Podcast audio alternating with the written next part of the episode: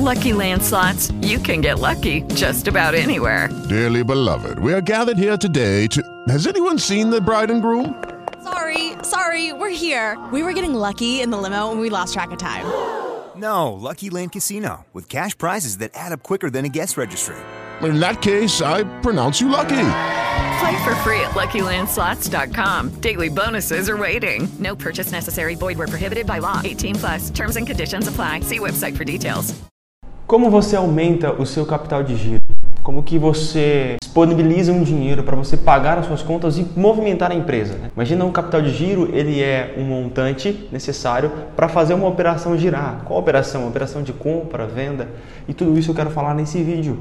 Nesse vídeo eu quero te dar uma dica importantíssima que pode mudar a trajetória da sua empresa. Então fica comigo nesse vídeo, beleza? Nesse, nessa primeira dica que eu quero te dar, você precisa de alguma forma reduzir o prazo médio de recebimento dos seus clientes. Então, se você tem um, uma, uma, clientela que tem um prazo muito prorrogado, então exemplo, tá? Imagina que você venda este controle, né?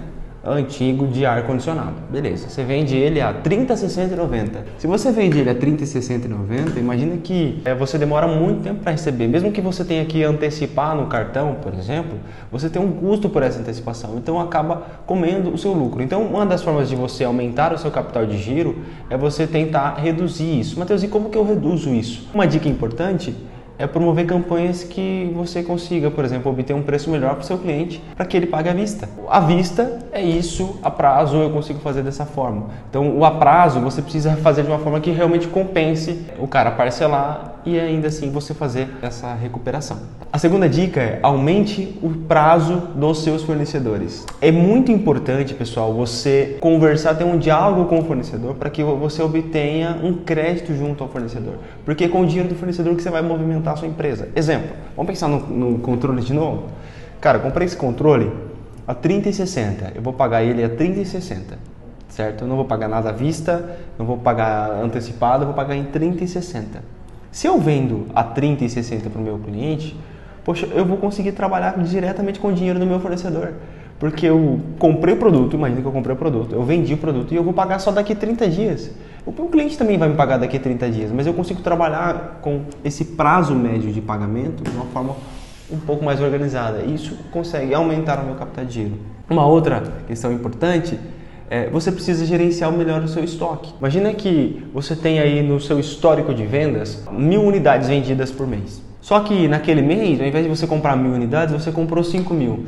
Poxa, você comprou muito além da capacidade que você vende. E isso acaba gerando o quê? Acaba gerando um estoque excessivo e você acaba deixando o dinheiro parado ali porque esse produto ele não vai ser vendido. Ele tem um prazo que vai ser vendido. Então é muito importante você gerenciar bem o estoque. Uma dica para você gerenciar bem o estoque é também ter contato com seus fornecedores para que a entrega ela seja mais agilizada. Então, exemplo, Poxa, naquele mês você faturou um pouco mais, está vendendo um pouco mais, solicita junto ao fornecedor, ele te entrega em 3, 4 dias. Isso é muito importante.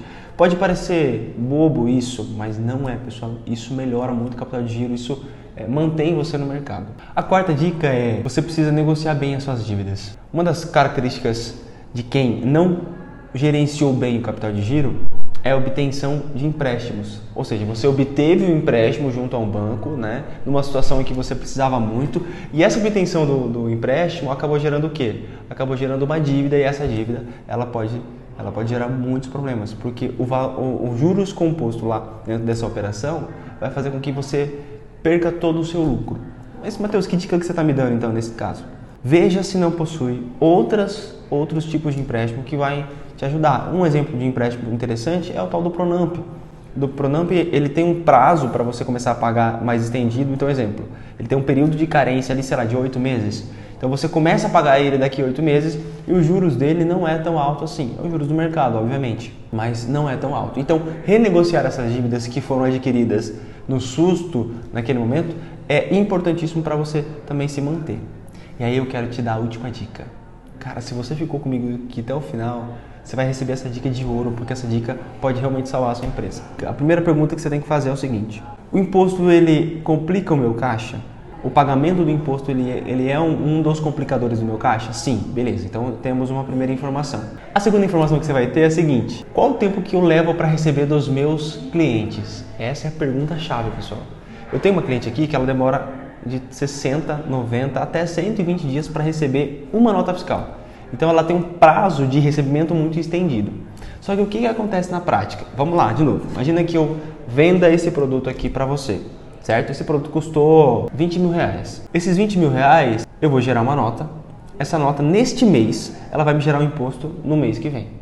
Matheus, mas como assim? Vai gerar um imposto tanto se for no Simples Nacional, no regime Simples Nacional, quanto se for no lucro presumido no lucro real. Vai me gerar um imposto no mês subsequente. Matheus, então qual que é a dica, qual que é a chave? Se você tem um prazo de recebimento, ou seja, você recebe seus clientes a 30, 60, 90 ou até mais tempo, existe uma modalidade que nós chamamos de regime de caixa.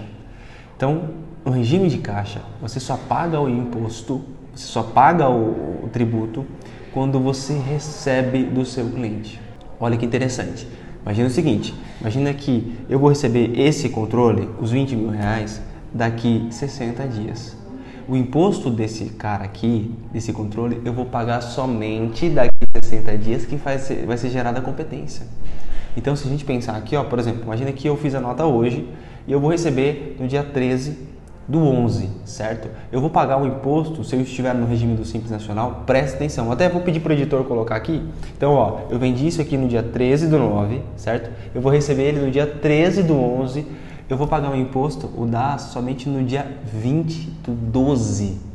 Olha o tempo que você adquiriu aí para você poder gerar caixa, para que você não pague o imposto desta nota naquele mês.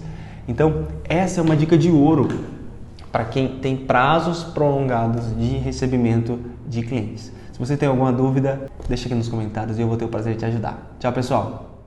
With lucky landslots, you can get lucky just about anywhere. Dearly beloved, we are gathered here today to. Has anyone seen the bride and groom?